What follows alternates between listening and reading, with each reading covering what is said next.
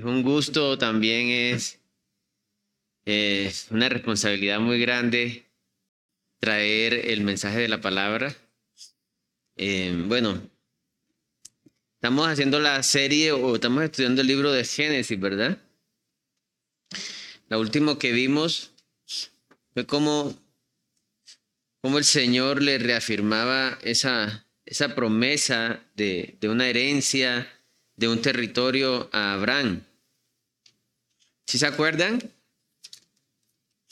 En que evidenciamos en la palabra que a pesar de que Abraham escuchaba la voz de Dios muchas veces, también entraba en, dudas. Las circunstancias eh, parece que hablaran más fuerte en la mente de Abraham que, que lo que Dios le decía, ¿verdad? Pero Dios en su bondad, en su misericordia, le reafirmaba una y otra vez a Abraham. Y eso sí, sigue pasando, ¿verdad? Y seguirá pasando, no solo con, Abraham, sino con muchos de los personajes importantes de la palabra de Dios.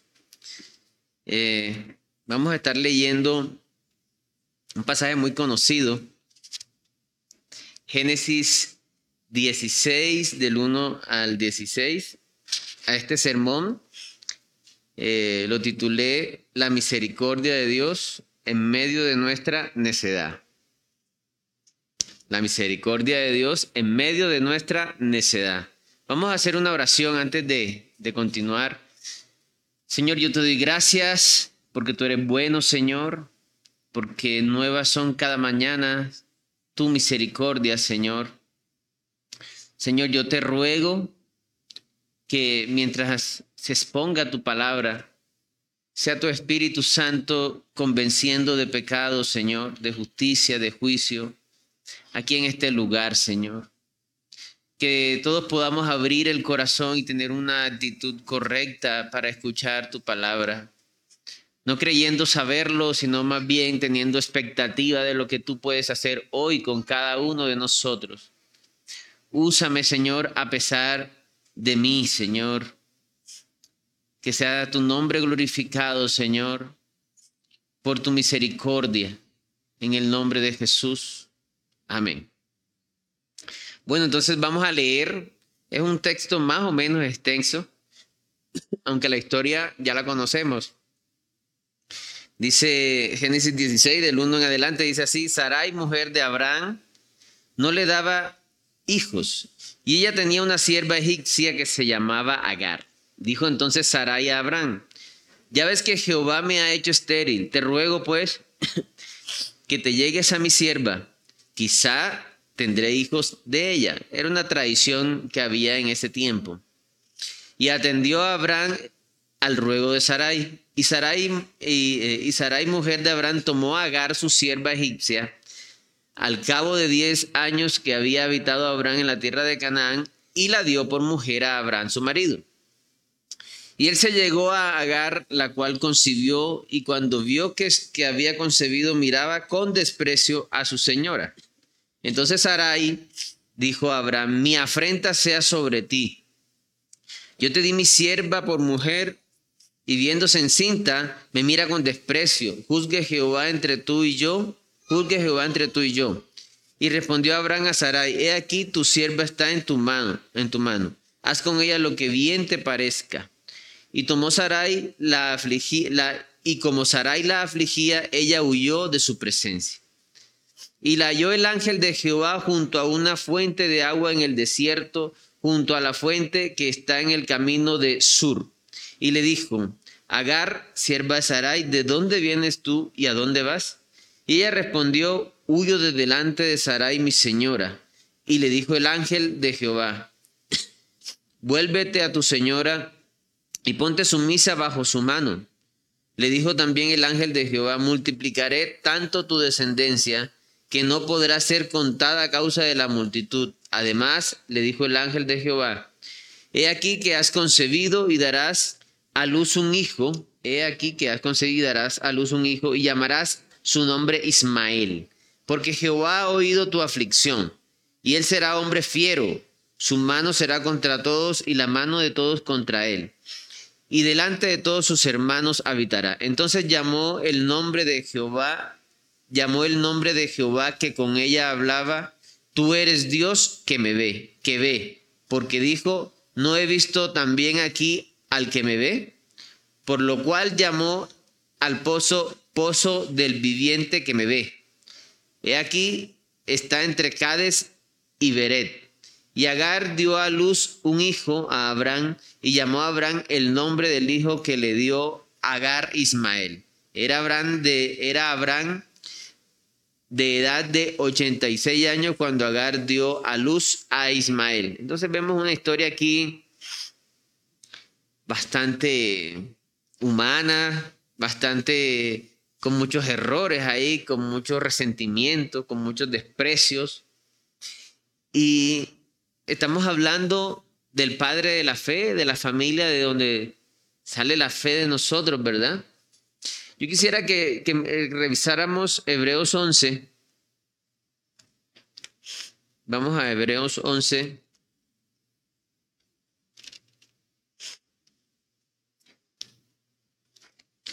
Eh, versículo 11. Dice así la palabra del Señor. Por la fe también la misma Sara, siendo estéril, recibió fuerza para concebir y dio a luz aún fuera del tiempo de la edad, porque creyó que era fiel quien lo había prometido. Entonces parece una contradicción, ¿verdad? Estamos hablando acá de que Sarai eh, dijo, no, es que sí, Dios dijo eso, pero yo soy estéril. Y eh, dice el verso 2 de mm, Génesis 16. Dijo entonces Sarai a Abraham, ya ves que Jehová me ha hecho estéril. O sea, es como quien dice, sí, Dios habló, pero es que Dios me hizo estéril. Entonces está contradiciendo lo que Dios dijo, porque Dios dijo que de, de su simiente, no de otra simiente, no de otro lado. Entonces vemos que esa falla que tuvieron ellos y también en complicidad con Abraham, porque Abraham ha podido decirle, no, vamos a esperar porque tenemos que creerle al Señor. Entonces Abraham no tuvo tampoco, o sea, los dos fallaron, los dos pecaron, ¿sí? Y es, eh, o sea, lo fuerte de eso es que ya el Señor les había hablado muchas veces. El Señor le había mostrado su poder a Abraham cuando Abraham fue a Egipto, ¿verdad? Y cómo guardó, cómo, cómo lo guardó de eso, que, que, a la mujer la mataran o le hicieran algún daño a pesar de sus errores. Pero aún aquí vemos, o sea, ellos se dejaron eh, influenciar por las circunstancias. Entonces, como primer punto de este sermón, yo puse el confiar en las circunstancias. Y eso nos ha pasado, hermanos, a todos. Eso es, eso es, eso es algo grave que tiene la humanidad. Dejar de ver al Señor y empezar a creer en las circunstancias. Eh, a todos nos puede pasar esto. Puede que estemos en una situación económica difícil, por ejemplo, y se presenta un negocio que no es tan lícito y, tú dices, bueno, pero así como dijo Sara, no, si Dios me, si Dios me hizo así estéril, entonces debe ser que Dios piensa que es con la sierva. Debe ser de que Dios esta oportunidad de negocio que no es tan lícito, eh, debe ser que Dios permitió eso. ¿Sí? O puede que también alguien de pronto que esté en una situación sentimental no muy buena, esté en una, eh, se sienta muy solo o sola, y de pronto se le presenta a alguien que, que no es creyente y le habla bonito o le simpatiza y empezó a pensar, no, debe ser que Dios quiere que yo a esta persona que no le ama a él, que no le busca, pero quizá yo lo convierta o la convierta, y entonces empezamos a buscar como como queriendo ayudarle al Señor. Y eso nos puede pasar. Yo he sido culpable de eso, hermanos.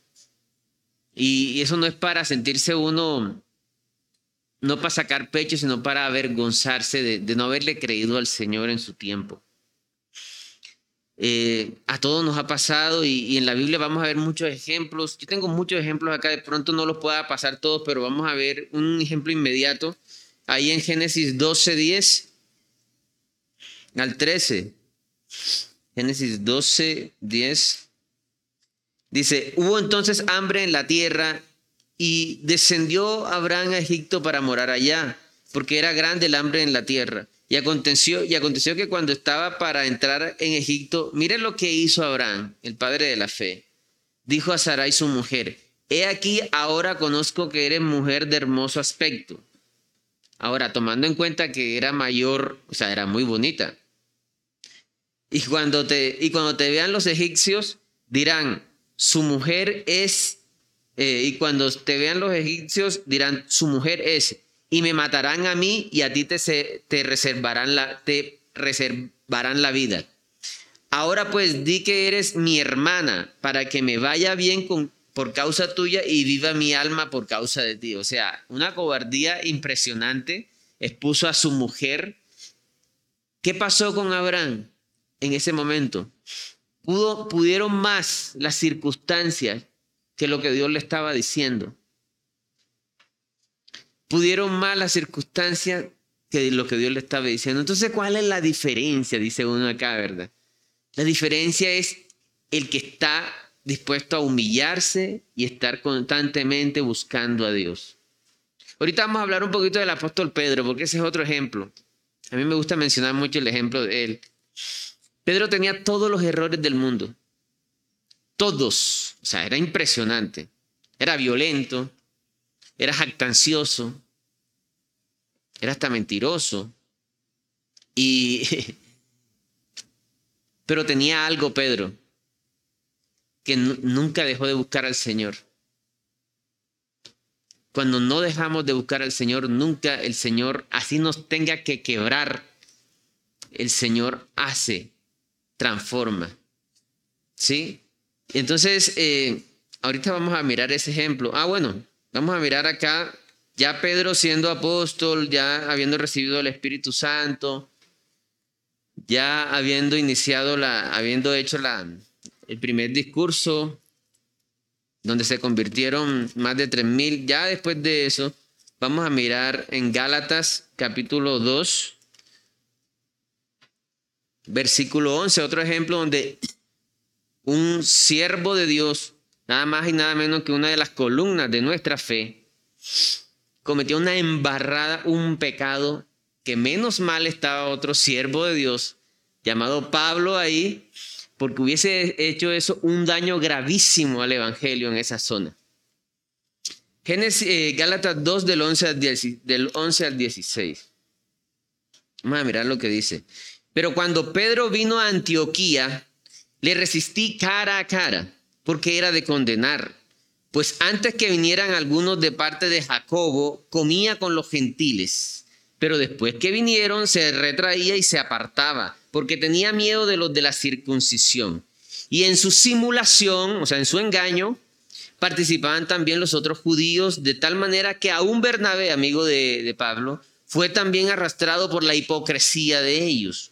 Pero cuando vi que no andaban rectamente conforme a la verdad del Evangelio, dije a Pedro delante de todos, si tú, siendo judío, vives como los gentiles y no como judío, ¿por qué obligas a los gentiles a judaizar?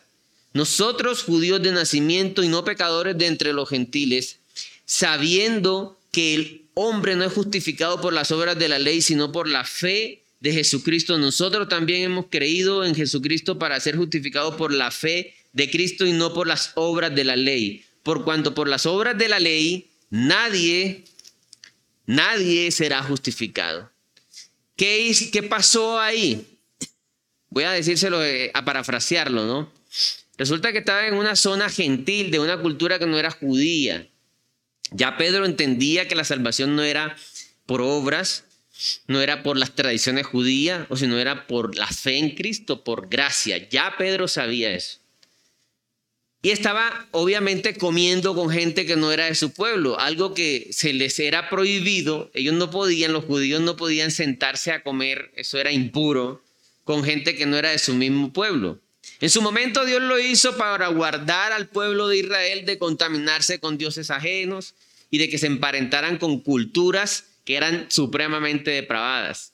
¿Sí? Pero entonces ya Dios le había dicho a Pedro eso, pero Pedro estaba, eh, bueno, estaba comiendo con los gentiles, compartiendo con la iglesia de Antioquía.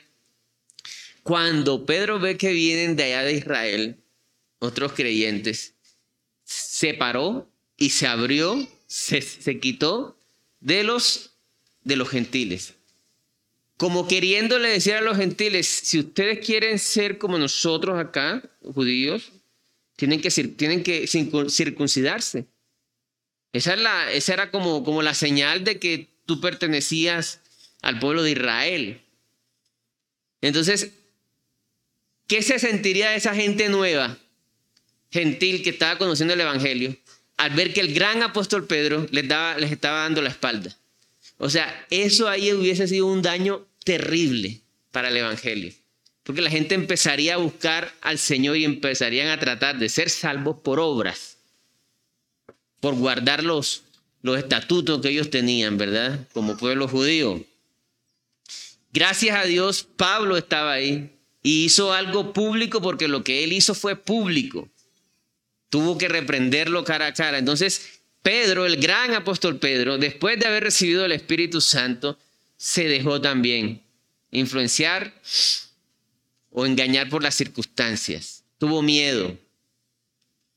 Aquí Sara desconfió y dijo, yo soy vieja, dejó de llenar, dejó llenar su mente de esos argumentos, yo soy estéril, soy vieja, sí, Dios dijo, pero pues, debe ser que es con, la, con mi criada.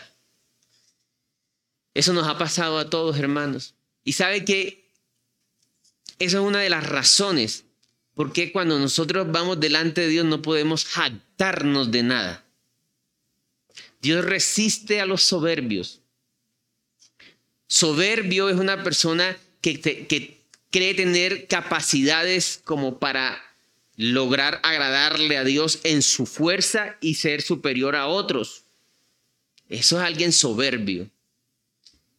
Y, y, Dios detesta eso. ¿Por qué? Porque Dios conoce el corazón de cada uno de nosotros. Entonces es una mentira, Dios es un Dios de verdad y Él no puede tener comunión cuando vamos así. Amén. Eh, bueno, todos conocemos eh, la situación donde Pedro estaba caminando sobre las aguas, también eso es algo típico, ¿verdad? Señor, yo quiero caminar. Y empezó a ver los vientos y se empezó a hundir. Empezó a creer mal las circunstancias. Señor, el Señor permitió eso para que él se diera cuenta de su incredulidad. Sabe que el Señor es tan bueno que nos permite a nosotros situaciones muy difíciles. Y a veces nosotros nos quejamos, ¿no? Pero ¿sabe qué está haciendo el Señor? Que reconozcamos nuestras debilidades. Porque el Señor es amor. El Señor quiere, el Señor busca que el hombre le conozca.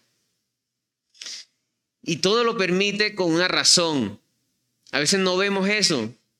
Y a veces no lo decimos de boca, pero en el corazón estamos teniendo una actitud de desagradecimiento y de, de queja contra Dios, cuando lo que Dios está haciendo es tratando de formar algo en uno. Dios usa mucho el sufrimiento. ¿Por qué? ¿A causa de qué? A causa de nuestro pecado, a causa de nuestra debilidad. Entonces, eh, también vemos a Pedro cortando la oreja del... ¿Se acuerdan de ese pasaje? Del siervo que lo iban a... Le tiró a coger la, la, cabeza y le quitó fue la, la oreja. Y el Señor vuelve y lo corrige. O sea, ¿cuántas veces? Muchas veces, ¿verdad? Eh, entonces, hermanos, las circunstancias muchas veces nos llevan a desobedecer al Señor. Así como le pasó a Abraham y a Sara. ¿Sí? Ahora, ¿cómo, ¿cómo se ve la obediencia correcta? La obediencia correcta viene desde el corazón y la produce Dios. ¿Por qué, ¿Por qué voy a hablar de esto? ¿Por qué es necesario hablar de esto? Porque a veces creemos que nos vemos como que si yo cumpliera.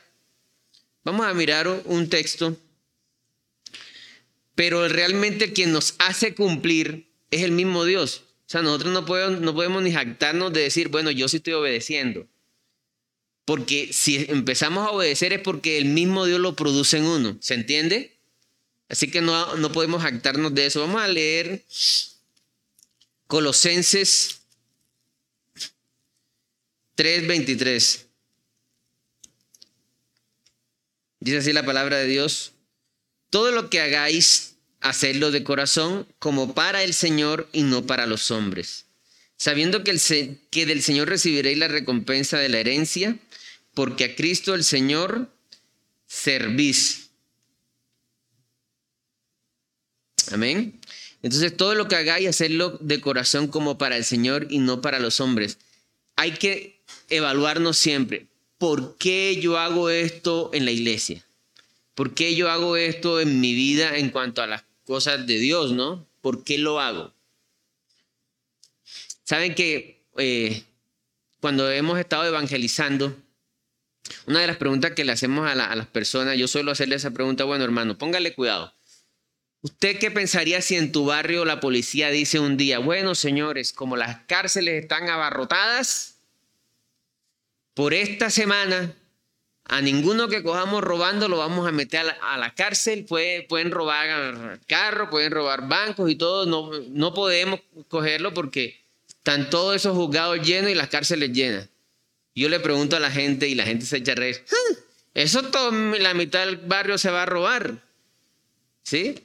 Entonces, el no robar de ellos, el no delinquir, no es por convicción, sino es por temor a lo que le va a hacer el policía. O sea que ese barrio, según lo que me contaban, el muchacho está lleno de ladrones. Así no hayan robado, ¿se entiende?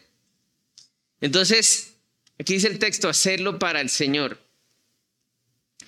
Y a veces, eh, a veces no vemos eso nosotros, y por eso hay que aclararlo tenemos que revisar cuál es la motivación por la cual hacemos las cosas. Y el único que puede dar una, una eh, motivación correcta es el Señor. Primera de Timoteo. Vamos ahí a primera de Timoteo. 1.5.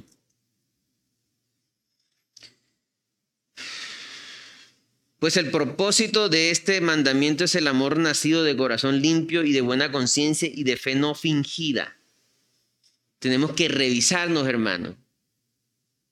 Porque si en este momento alguno se está viendo como que yo cumplo, tenemos que revisarnos. Eh, ahora, ¿cómo se ve esas justicias que a veces creemos que son justicias y cosas buenas que hacemos? Y, realmente Dios conoce el corazón. Les voy a decir cómo se ve. Vámonos al libro de Isaías, capítulo 64.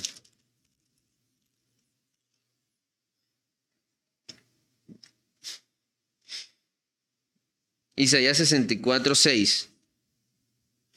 Dice, ya. Si bien todos nosotros somos como suciedad, y toda, está hablando el profeta Isaías, primera persona. Si bien todos nosotros somos como suciedad y todas nuestras justicias como trapo de inmundicia y caímos todos nosotros como la hoja y nuestras maldades nos llevaron como viento. ¿Qué eran los trapos de inmundicia? Eran los trapos que usaban las mujeres para limpiarse la menstruación. ¿Cómo ve Dios las, obras de alguien que quiere agradarle a Dios desde su fuerza y desde sus obras? Como un trapo de inmundicia. Porque el hombre en sí mismo, en su naturaleza, no tiene una motivación correcta. Siempre es para jactarse. Siempre es para mostrarse y decir yo merezco. ¿Sí? El único que puede poner eso es el Señor. El único que puede trabajar esa motivación es el Señor. Eh, vamos a leer Ezequiel 36. Es un texto hermoso, lo vamos a, ver hoy dos veces. Esta, bueno, esta es la primera. Ezequiel 36. Leamos del verso 25 al 27. Mire lo que dice el Señor, lo que promete el Señor y es una promesa extendida para nosotros, para la iglesia. Así como vamos a leer, así es que se ve la obediencia. Ah, de ahí nace la obediencia. Al Señor la verdadera obediencia. Dice, esparciré sobre vosotros agua limpia y seréis limpiados de todas vuestras inmundicias y de todos vuestros ídolos os limpiaré. Os daré corazón nuevo y pondré espíritu nuevo dentro de vosotros y quitaré de vuestra carne el corazón de piedra y os daré un corazón de carne y pondré dentro de vosotros mi espíritu y haré que andéis en mis estatutos y guardéis mis preceptos y los pongáis por obra. Después que el Señor transforma, el mismo Señor dice, y haré, yo lo haré yo haré que obedezca, yo.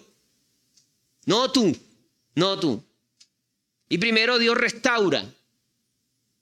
Así que en el libro de Romanos, capítulo 11, terminando ese capítulo, dice, dice el apóstol Pablo, ¿quién le dio a Dios primero como para que reciba de recompensa? ¿Quién le dio? Si nosotros decimos, que hemos nacido de nuevo, no nacimos a nosotros mismos de nuevo. Alguien nos parió espiritualmente hablando. La salvación es del Señor. ¿Qué puedo hacer yo entonces? Escuchar, ser humilde, no creer que yo sé todo, abrir el corazón. A veces no tenemos esa actitud. ¿Qué hace el Señor? Nos pasa por proceso. Eso, eso lo hace también con gente que no es creyente para que le conozcan, ¿no? Muchas veces lo hace.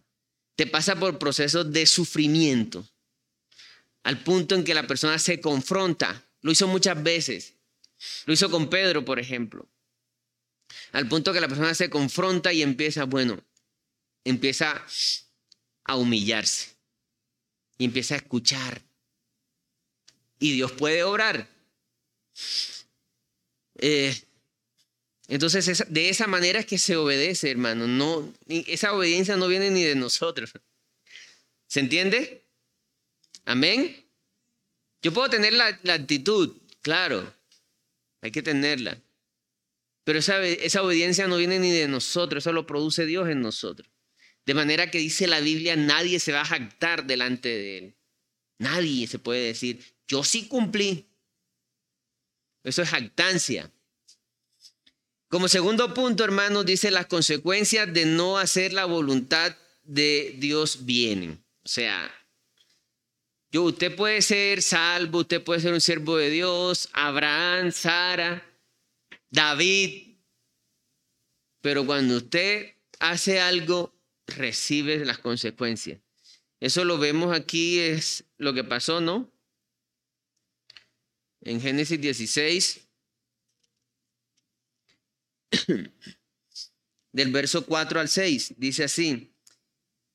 Y él se llegó a Agar, la cual concibió, y cuando vio que había concebido, miraba con desprecio a su señora las consecuencias. Entonces Arai dijo a Abraham, mi afrenta sea sobre ti, y eh, yo te di mi sierva por mujer, y viéndose encinta me mira con desprecio. Juzgue Jehová entre tú y yo, y respondió Abraham a Sarai, he aquí tu sierva está en tu mano, haz con ella lo que bien te parezca. Y como Sarai la afligía, ella huyó de su presencia. Miren todo lo que produjo eso. Ahora, Ismael más adelante llegó a ser, el líder de los árabes. Ahora, las naciones que más han, de las que más le han hecho guerra a Israel han sido las naciones árabes y musulmanas y tienen como a Ismael su, padre. Miren todas las consecuencias históricas y eso produjo muchas guerras. Le pasó, por ejemplo, a David. Vamos a mirar eh, segunda de Samuel. Vamos a mirar segunda de Samuel 12, eh, verso 14. Leamos 14 y 15. Dice así la palabra del Señor, más por cuanto Mas por cuanto con este asunto hiciste blasfemar a los enemigos de Jehová, el hijo que te ha nacido ciertamente morirá. Y Natán se volvió a su casa, y Jehová hirió al niño que la mujer de Urías había dado a David y enfermó gravemente. Un niño murió. Y más adelante en la casa de David hubo guerra entre hermanos. Un medio hermano violó a otra media hermana. Un hijo de David intentó matarle. O sea, hubo desastres en esa casa. Al punto que vemos en los salmos que muchas veces David deseaba morirse del dolor tan grande consecuencias van a venir cuando desobedecemos al Señor. Siempre. La sufrió Abraham, claro. Miren ese conflicto con, esa, con ese niño por allá eh, abandonado con la mamá. Esa señora encinta por allá. Entonces las consecuencias van a venir. Siempre van a venir las consecuencias. Y por eso es Dios malo, no. Dios es justo. Y por eso Dios entonces no nos perdona. No, pero las consecuencias vienen. De hecho, más adelante uno lee en el libro de Hebreos y, y vemos a Abraham como amigo de Dios. ¿Por qué? Porque Abraham fue salvo y fue justificado por la fe. Nadie ha sido salvo, ni nadie fue salvo por obras, sino por fe. Vuelve Abraham a fallar, pero vuelve Abraham a abrir el corazón, a recibir la disciplina del Señor, a humillarse delante del Señor, a dejar que Dios lo transforme. Eh, como tercer punto, hermano, la fidelidad de Dios a pesar de nosotros. Entonces vemos, no voy a repetirlo el texto, pero vemos cómo Dios empieza a obrar en la vida de esta, de esta nueva criatura, en la vida de, de Agar, a pesar de todo, a pesar de todo, Dios se mantiene fiel. Dios obra. Qué amor, o sea, yo, Dios que tendría, o sea, yo no entiendo, yo, Dios que tendría que meter su mano bajo el error de otro. ¿Por qué? ¿Qué responsabilidad tiene él ahí? O sea, ¿qué deuda tiene Dios con Abraham? ¿Cierto? Ahora, ¿qué deuda tiene Dios con nosotros? Entonces, a pesar de nosotros, Dios obra. Es, una, es, algo eh, incomprensible. Miremos ahí en, otra vez en Ezequiel. Vamos a Ezequiel de nuevo. Otra vez Ezequiel 36. Vamos a ver un, un pasaje donde se ven esas dos cosas. Es un pasaje un poquito extendido. Eh, Ezequiel 36, vamos a leer del 16 al 29.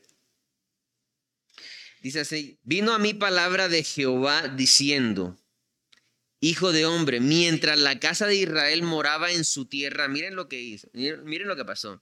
La contaminó con sus caminos y con sus obras. Caminos y obras. El camino es antes de la obra. Como Inmundicia de menstruosa fue su camino delante de mí. Y derramé mi ira, vienen las consecuencias por la desobediencia, y derramé mi ira sobre ellos por la sangre que derramaron sobre la tierra. Eh, han podido estar haciendo sacrificios humanos inclusive, porque eso era lo que pasaba en las culturas alrededor de Israel. Hacían eso, mataban a los niños. Porque con sus ídolos la contaminaron Mire lo que dice. Les esparcí por las naciones y fueron dispersados por las tierras. Conforme a sus caminos y conforme a sus obras, les juzgué. Y cuando llegaron a las naciones a donde fueron, profanaron mi santo nombre y diciéndose de ellos, estos son pueblo de Jehová y de la tierra de él han salido. Hicieron que blasfemaran los demás pueblos de Dios a causa de lo que ellos hacían. Pero he tenido dolor al ver mi santo nombre profanado por la casa de Israel entre las naciones a donde fueron. Por tanto, di a la casa de Israel, así ha dicho Jehová el Señor, no lo hago por vosotros, oh casa de Israel, sino por causa de mi santo nombre, el cual profanasteis, vosotros entre las naciones a donde habéis llegado, y santificaré mi grande nombre, profanado entre las naciones, el cual profanasteis vosotros en medio de ellas. Y sabrán las naciones que yo soy Jehová, dice Jehová el, Señor, cuando sea santificado en vosotros en, delante de sus ojos. Y yo os tomaré de las naciones y os recogeré de todas las tierras y os traeré a vuestro país. Esparciré, eso ya lo leímos, sobre vos, eh, esparciré sobre vosotros agua limpia y seréis limpiados de todas vuestras inmundicias y de todos vuestros ídolos os limpiaré, os daré corazón nuevo y pondré espíritu nuevo dentro de vosotros y quitaré de vuestra carne el corazón de carne y os daré un corazón de, de piedra, perdón, y os daré un corazón de carne y pondré dentro de vosotros mi espíritu y haré que andéis en mis estatutos y guardéis mis preceptos y los pongáis por obra. Ahí hay una escena donde describe todo eso, la o sea, ¿por qué Dios uno, acá piensa, ¿por qué Dios a una gente que está haciendo tanto mal? ¿Por qué extiende misericordia? A veces cuando salimos a evangelismo la gente dice, no, pero si Dios es bueno, ¿por qué hay tanta mal? La, esa no es la pregunta. La pregunta es, ¿por qué, Dios, ¿por qué pasan cosas buenas? ¿Por qué estamos aquí habiendo tanta maldad en el mundo? A esta hora ya es para que el Señor hubiese acabado la humanidad hace rato hace rato. Por eso no podemos jactarnos de nada, hermanos. Pero el Señor dice, eh, o sea, hay un, hay un versículo muy bello donde el Señor dice, no, no lo hago por ustedes, lo hago por amor a mi nombre. ¿Qué quiere decir eso? ¿Será que Dios no nos ama? No, lo que pasa es que no hay una razón. Nosotros, o sea, Dios no tiene una razón. Nosotros no podemos darle una razón a Dios para que Dios nos bendiga, nos restaure y extienda. No podemos.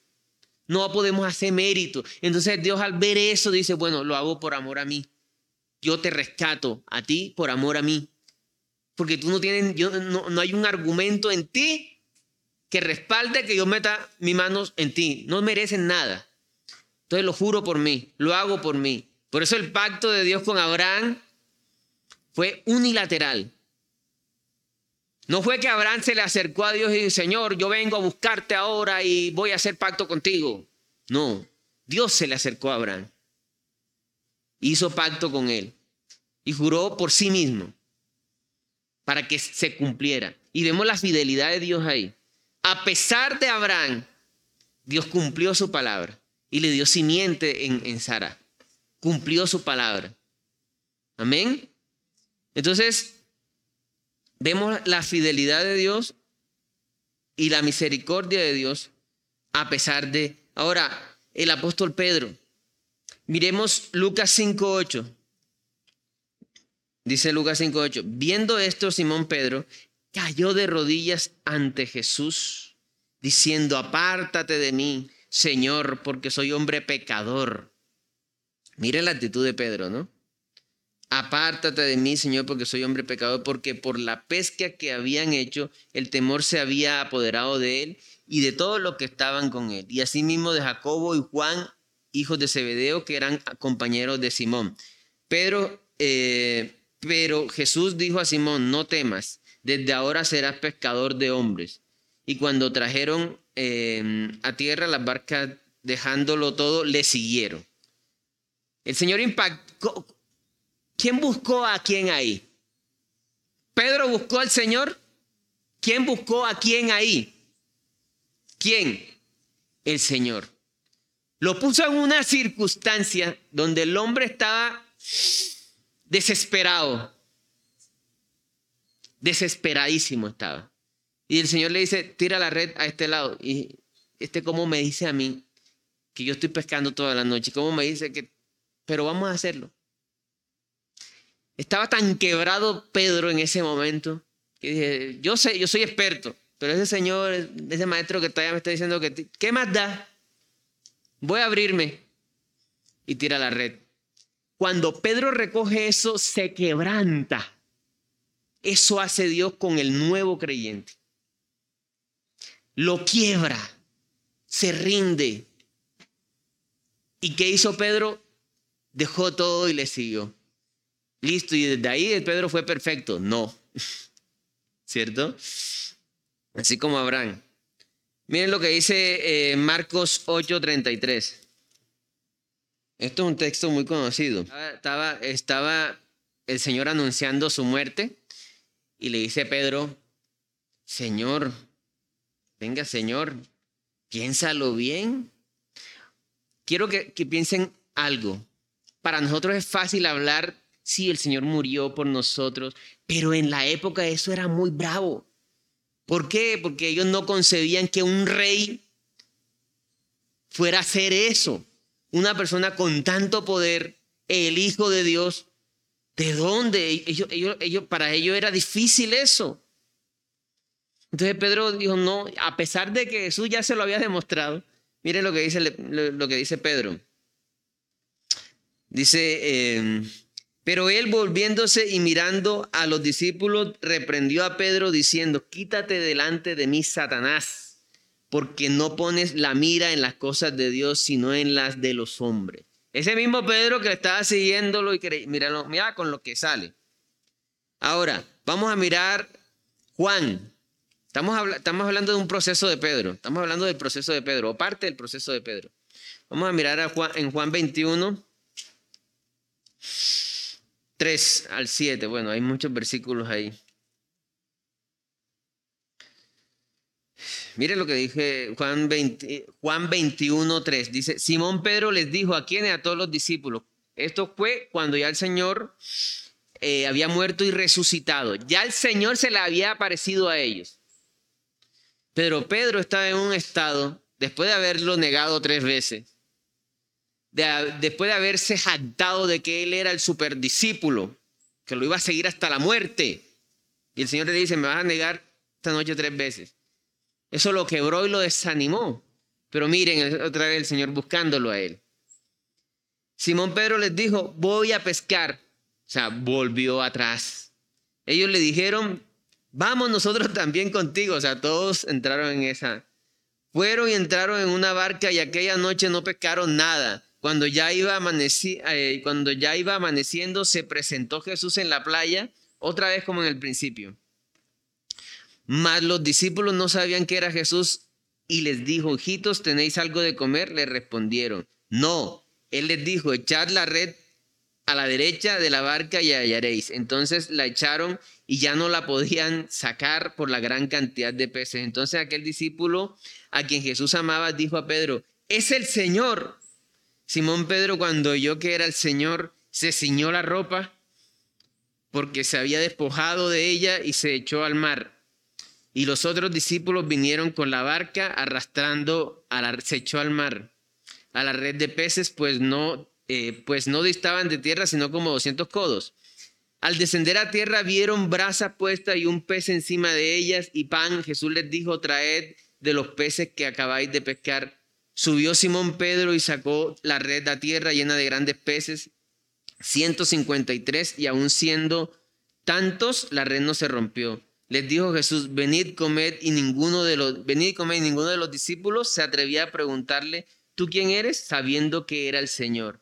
Vino pues Jesús y tomó el pan y les dijo, eh, el pan y les dijo, y asimismo, eh, eh, perdón, vino pues Jesús y tomó el pan y les dio y asimismo del pescado. Esta era ya la tercera vez que Jesús se manifestaba a sus discípulos después de haber resucitado de los muertos, a pesar de que el Señor resucitó, a pesar que se le había presentado de nuevo, Pedro aún estaba necesitada, que el Señor le sorprendiera. Y el Señor lo hizo, porque el Señor es muy lindo. Amén. A pesar de nosotros. Entonces, ¿qué hacemos nosotros creyéndonos más? ¿Qué hacemos nosotros eh, mirando la, la, paja en el otro? ¿Sí? Dice eh, un texto, eh, no lo voy a leer porque ya se nos acabó el tiempo, pero se lo voy a decir. Segunda de Corintios 13, 5, dice el apóstol Pablo, revísense si están en la fe. Revisen, es algo que tenemos que hacer todos revisémonos si realmente hemos sentido que Dios nos rescató o es que sentimos que yo fui el que busqué a Dios? Y, eso cada uno lo, lo podemos hacer. Eso, eso es bueno, lo manda el, Señor a través del apóstol Pablo que lo hagamos. ¿Verdad? Porque no es por obras, hermanos. No es por obras. ¿Qué actitud, con esto termino, tenemos que tener nosotros? Y este es un pasaje que hemos estudiado aquí varias veces, pero, pero creo que hay que seguir estudiándolo mucho. Vamos a mirar Lucas. Este, esta es la conclusión. Vamos a mirar Lucas 18. Aquí está este pasaje, si usted quiere saber cómo acercarse a Dios todos los días de su vida, aquí, aquí, te va, aquí nos muestra la actitud. Si queremos que Dios obre en nuestras vidas, aquí está la clave en este pasaje. Entonces ponga mucha atención. Lucas 18, 9 al 14. Dice así, parábola del fariseo y del publicano. Miren cómo comienza el texto.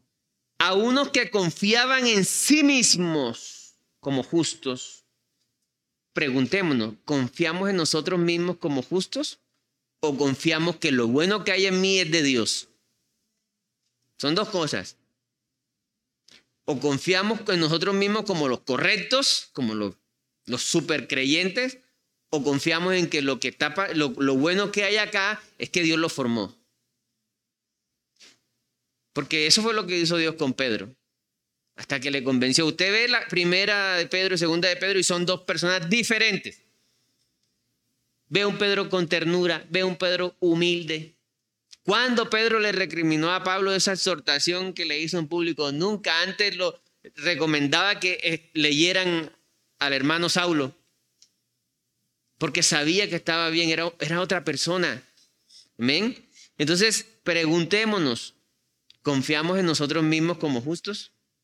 Y menospreciaban automáticamente cuando yo confío en, en mí mismo como justo, automáticamente estoy menospreciando a los demás.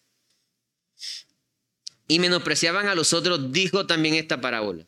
¿Quién? ¿Quién está hablando? Jesús. Dos hombres subieron al templo a orar. Uno era fariseo y el otro publicano.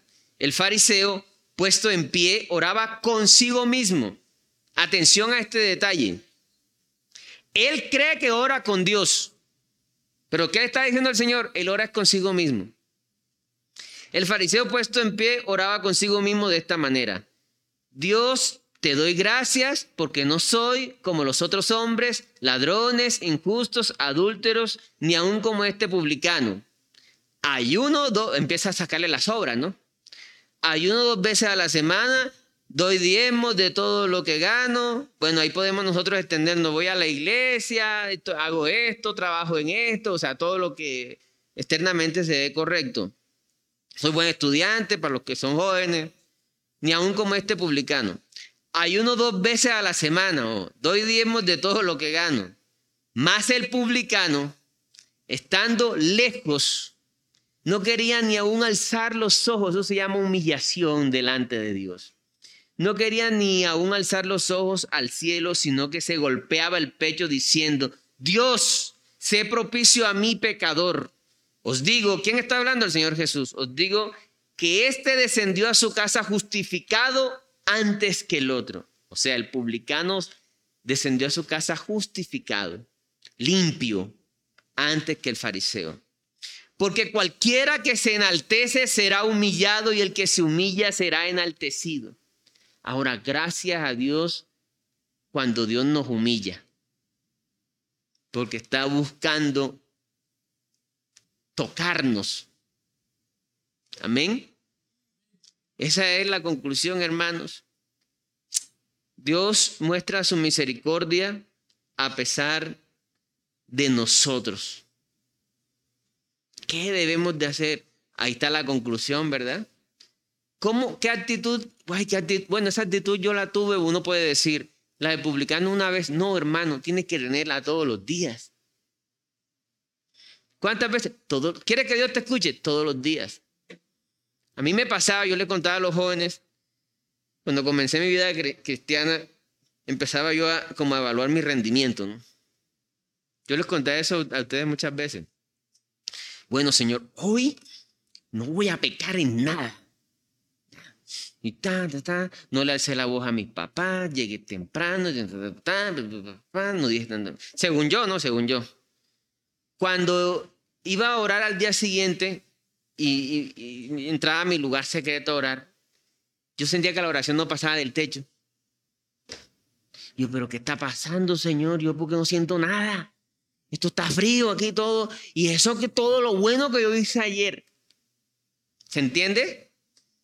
Yo estaba era jactándome de mis obras delante de Dios y Dios, Dios no quiere nada que ver con los que se jactan. En cambio, Dios me llevaba a mí a otras, otras cosas, a otras situaciones donde mi desempeño era terrible.